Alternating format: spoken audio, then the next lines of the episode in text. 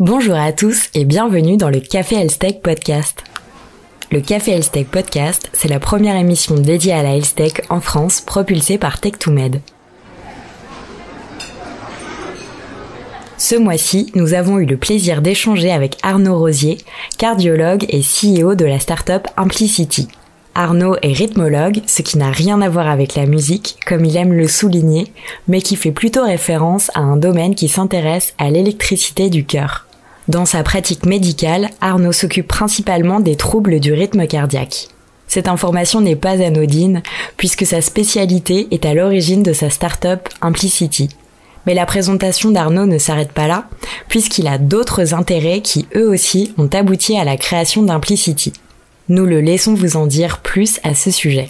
J'ai toujours été euh, dans le domaine de l'informatique, euh, puisque euh, j'étais un geek des années 90 au collège-lycée au moment du, début d'Internet, que j'ai continué en parallèle à, ma formation médicale de faire de l'informatique et que finalement j'ai fini par retomber dedans en faisant un, doctorat en intelligence artificielle dans une équipe INSERM à Rennes.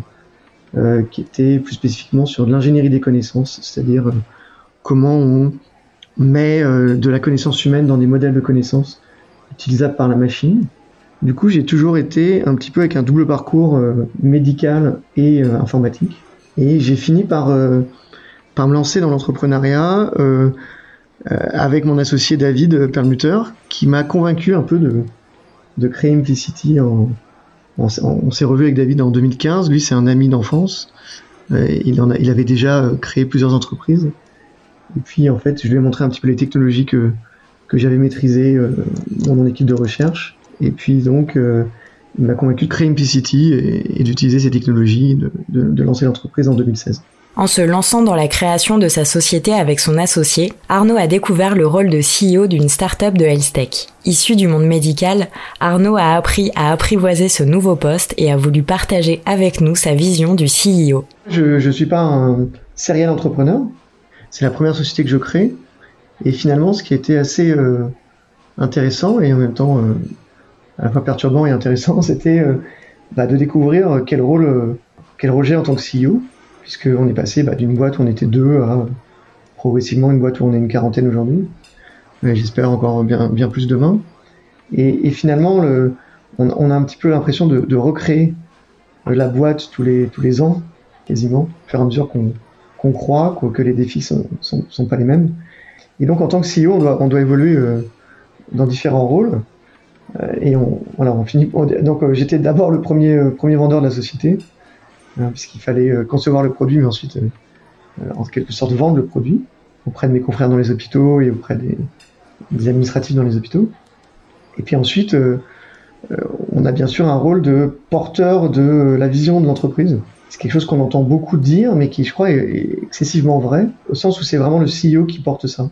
C'est un rôle très important et que, qu'en tant que CEO, on doit, on doit finalement rendre extrêmement clair cette vision, c'est-à-dire où est-ce qu'on veut aller, euh, pourquoi faire, comment cette stratégie va se, mettre en place.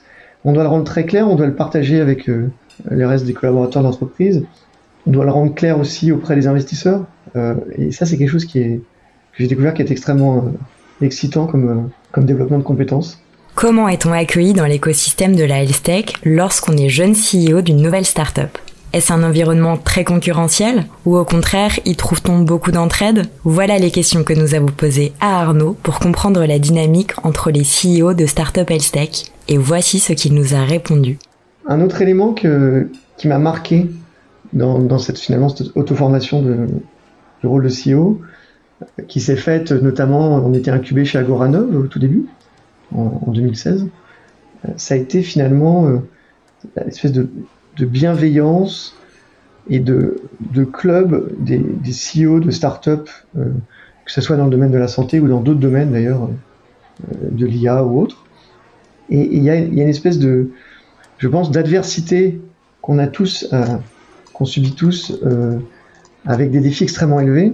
Et, et, donc, de ce fait-là, il y a, je pense, une solidarité extrêmement forte entre les entrepreneurs, au sens où les gens se partagent les informations sans aucun filtre. Euh, et les solutions qu'ils ont trouvées ou les, les problèmes qu'ils ont eus, etc. Et ça, ça permet de progresser incroyablement vite par rapport à si on était livré à soi-même, par rapport à ces défis.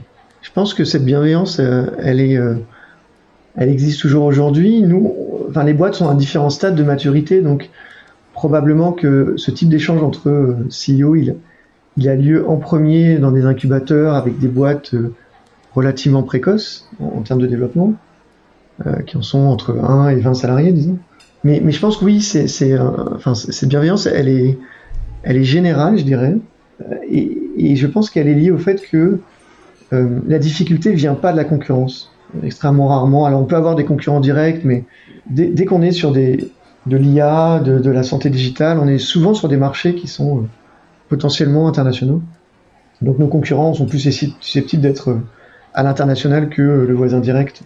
Après s'être intéressé à Arnaud, à son parcours et à sa vision de l'écosystème français de la health tech, nous avons voulu en savoir plus sur sa start-up Implicity. Implicity est une plateforme qui simplifie la télésurveillance cardiaque. Arnaud revient sur les constats réalisés en tant que cardiologue et qui l'ont mené à la création de sa start-up. Il y a à peu près 500 000 patients en France qui ont un pacemaker ou un défibrillateur implantable. Un pacemaker, c'est un appareil qui empêche le cœur de battre trop lentement et qui envoie des petites impulsions électriques euh, dans le cœur. Un défibrillateur, c'est euh, une espèce de pacemaker plus perfectionné qui euh, peut sauver les gens qui font une mort subite d'origine rythmique quand leur cœur s'emballe en envoyant un choc électrique. Et tous ces dispositifs sont des dispositifs incroyablement perfectionnés qui existent depuis des dizaines d'années, qui sont autonomes, euh, et ils sont devenus en 2002 connectés. C'est-à-dire que la nuit, pendant que le malade dort, euh, par le biais d'un transmetteur, euh, une petite box fournie par le fabricant sur la table de nuit, les données du pacemaker remontent jusque dans le cloud et les fabricants les, les exposent par des, plateformes qu'ils ont aux médecins. Et en fait, dans ces données, il y a des choses incroyables sur le patient. Il y a énormément de capteurs dans le pacemaker qui permettent de savoir euh, des choses sur son rythme cardiaque bien sûr, mais aussi sur sa respiration, son activité physique et tout un tas de choses qui sont enregistrées, un petit peu comme si on avait un smartphone euh, à l'intérieur qui enregistrait tout un tas de choses, mais qui était en plus branché dans le cœur, qui analysait le poumon, etc. Sauf que dans les systèmes des fabricants, il y a plein de choses qui remontent, mais que les fabricants eux-mêmes ne savent pas qui est le malade. Ils savent pas quel est son dossier médical, ils savent pas quels sont ses traitements, et donc ils sont obligés d'envoyer un petit peu toutes les informations et tout un tas d'alertes auprès des médecins. Et on voyait bien déjà, euh, il y a une quinzaine d'années, qu'il euh, y avait trop d'informations. Et donc, il fallait gérer cet afflux d'informations.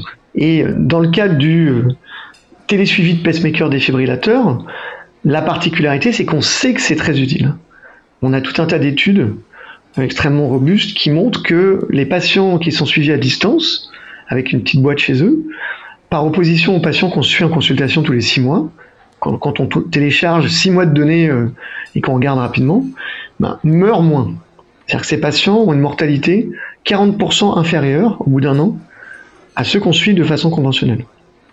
Donc ce bénéfice, il est prouvé. Euh, mais en France, l'adoption de cette télésurveillance, alors même qu'elle a 15 ans, est seulement de 10%, 15%, c'est-à-dire qu'il y a 85% des patients qui ont un pacemaker qui ne sont pas suivis à distance aujourd'hui. Et ça, c'est un, une vraie question finalement d'accès aux soins et de d'égalité devant le soin. La raison principale étant que c'est très compliqué à faire. Et donc chez Implicity, on a, on a finalement euh, cherché à résoudre deux problèmes. Le premier, c'était l'accès à l'information. Chaque fabricant, il va de sa petite plateforme. Il y a cinq fabricants. Euh, les plateformes sont plus ou moins modernes. Euh, et donc on perd un temps fou à juste accéder à l'information. Généralement, c'est des PDF en noir et blanc. Enfin, il y, a une vraie inefficacité pour accéder à l'information. Puis elle est hétérogène entre les fabricants. Donc c'est le premier point. Donc on a développé une plateforme universelle. Et le deuxième point, c'était finalement bah, la capacité de traiter cette information en temps et en heure, de façon efficace, sans avoir une équipe de 20 euh, techniciens, infirmières, médecins, juste pour ça.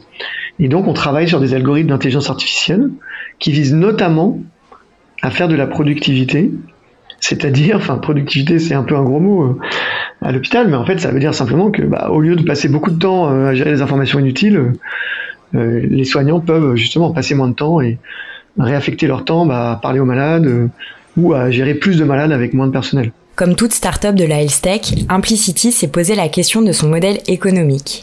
Aujourd'hui, de nombreuses startups sont financées par l'industrie pharmaceutique ou par les mutuelles. Mais Arnaud a fait un choix différent, en cohérence avec le domaine dans lequel il évolue, celui de vendre directement aux hôpitaux.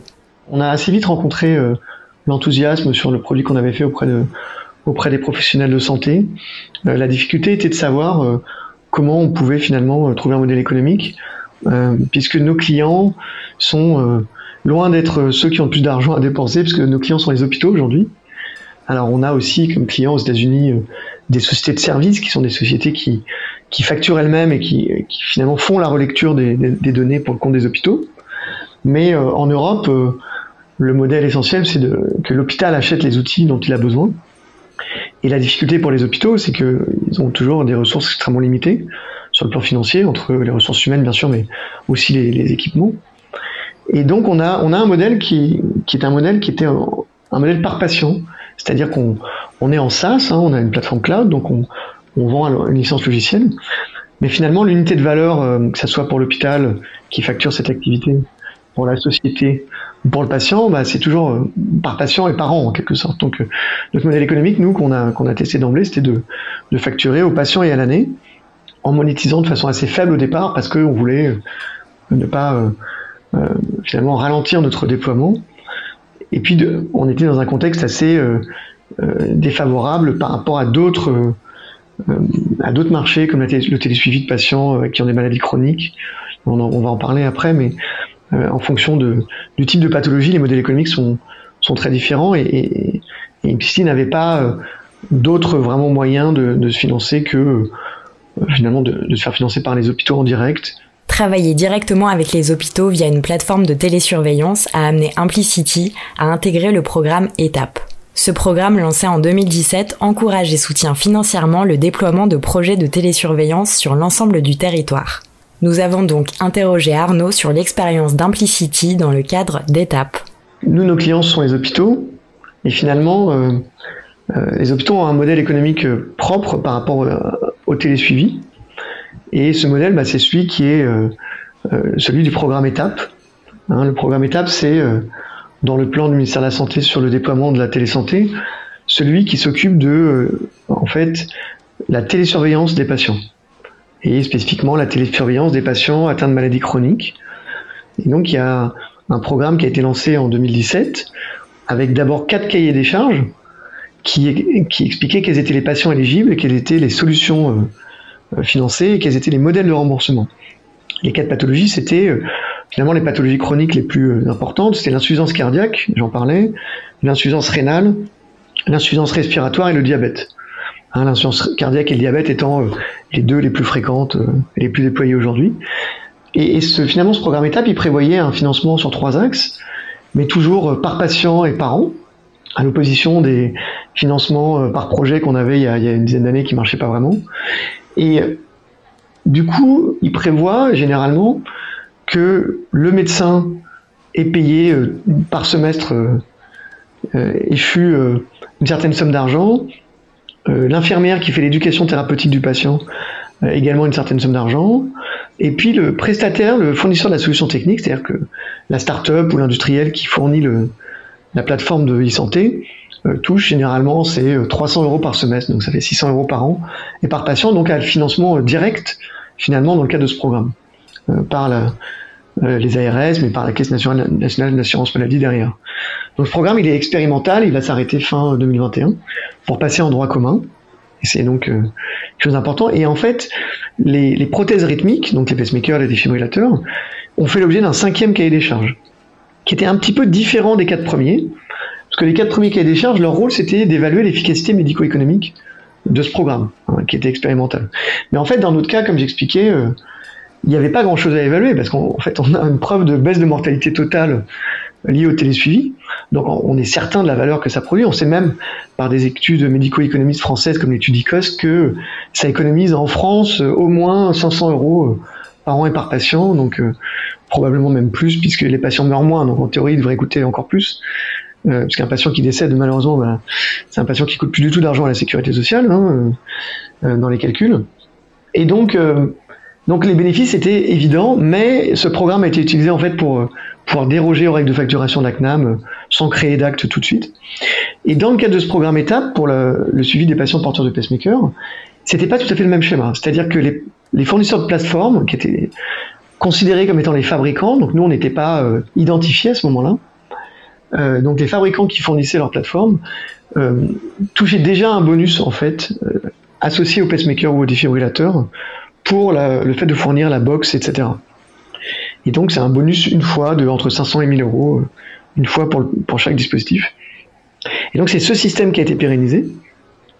Et du côté des médecins, donc, ils touchent à peu près 130 euros par an et par patient, ce qui représente le revenu soit des médecins du privé, soit de l'hôpital, et ce sur quoi on s'est greffé pour, pour se financer, mais qui est, beaucoup plus faible que les 600 euros de financement direct euh, des, autres prestataires, alors que les coûts, bien évidemment, sont les mêmes, hein, puisque dans tous les cas, on fait une plateforme euh, SaaS avec tout ce que ça représente comme investissement. Et donc finalement, euh, on est, alors ce qui est, assez drôle, c'est que les, niveaux de déploiement des, différents cahiers des charges sont assez variables.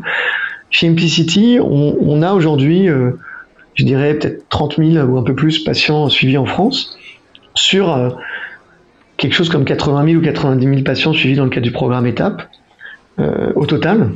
Ce qui veut dire qu'on a plus de 30% euh, Implicity tout seul des patients dans le programme étape. Alors qu'il y a, je sais pas, au moins une centaine de sociétés euh, impliquées par ce programme en termes de produits. Et à titre pas, pas si anecdotique que ça finalement, on est la seule société, parce qu'on est les seuls à faire des prothèses rythmiques, à part les fabricants eux-mêmes, euh, et on est la seule société qui, finalement ne touche pas un centime sur ce qui est des charges euh, euh, liées à notre produit. Parce qu'encore une fois, c'était pas forcément anticipé comme ça. Donc, donc ça pose question sur comment est-ce que ça va évoluer pour nous, comment ça doit évoluer, et à, quel point finalement ce programme qui, avait le mérite d'être un programme qui mettait l'accent sur l'adoption, c'est-à-dire sur le nombre de patients, hein, parce que les, remboursements étaient par patient et par an, euh, on a envie de voir un petit peu comment, ça va se, dérouler.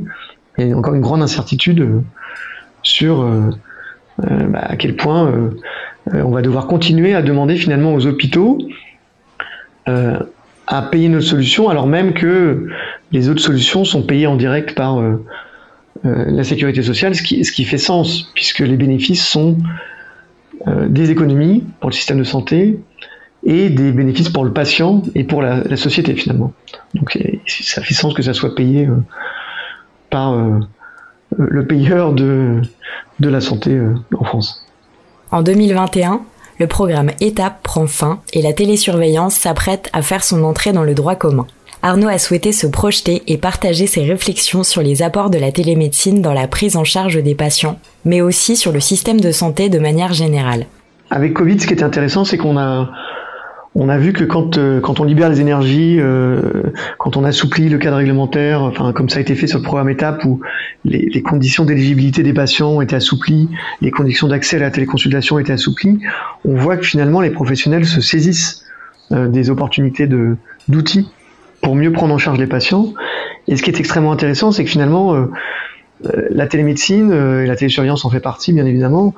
C'est quasiment le seul levier de passage à l'échelle qui à la fois fait baisser les coûts pour la société, permet de suivre plus de malades, euh, notamment des malades porteurs de maladies chroniques, euh, et de mieux les suivre, hein, puisqu'on a on a une vraie supériorité dans le télésuivi par rapport même au suivi euh, habituel où les patients venaient à l'hôpital.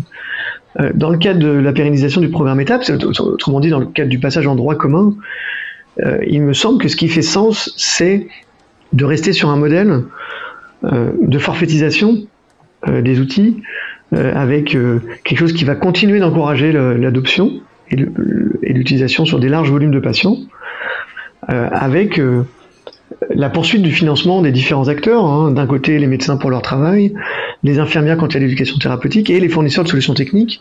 On sait qu'il y aura vraisemblablement plusieurs niveaux de solutions techniques avec des, en fonction de la valeur et des preuves cliniques qui ont été faites sur la valeur, des, des niveaux différents. Et, il me semble que c'est euh, ce, modèle doit aussi être un modèle qui est adopté euh, pour, la, pour le télésuivi des patients porteurs de prothèses, parce qu'en fait, il va, il va renforcer la pérennité de, de ce système qui est un de ceux qui a, le plus de valeur prouvée euh, aujourd'hui. Il me semble également que aujourd'hui on est sur 130 euros par an et par patient pour les médecins. Ce, forfait il est, quand même extrêmement faible les hôpitaux perdent de l'argent quand ils arrêtent de faire les consultations de face à face. Donc en fait, ils reperdent la même somme de l'autre côté en arrêtant de voir les malades comme ils le faisaient. Donc je, pense qu'il y a, peut-être une petite marge de manœuvre, surtout si on veut se dire que les hôpitaux doivent pouvoir se payer certains outils euh, supplémentaires et en fonction de ce qui euh, existe pour l'ensemble des acteurs de la chaîne. Euh, il me semble moi que que dans les, plans d'investissement d'avenir et autres ou les, financements de l'innovation à l'hôpital, il devrait y avoir une partie réservée finalement à, la capacité pour les hôpitaux de se saisir de ce type d'outils. Parce que derrière ça ça permet d'aller plus vite, ça, ça va dans la bonne direction et puis ça permet vraiment de, de démocratiser en fait l'accès à ces nouvelles technologies qui ont une valeur prouvée pour le plus grand nombre de patients et non pas que euh, en fonction d'où habite le patient euh, bah, il sera pas forcément traité à la même enseigne en fait en fonction de qui le suit etc ce qui est ce qui est difficilement acceptable je pense quand on a une preuve de baisse de mortalité avant de conclure, Arnaud a souhaité mettre l'accent sur un aspect important du travail d'Implicity, le développement d'algorithmes d'IA prédictive. Dans ce contexte, la startup officialisait il y a quelques mois une collaboration de recherche avec le Health Data Hub dans le but de développer un algorithme de prédiction des épisodes aigus d'insuffisance cardiaque avec hospitalisation. Cette collaboration se concrétisait par la mise en place d'un projet pilote nommé Hydro. Arnaud nous en dit plus à ce sujet.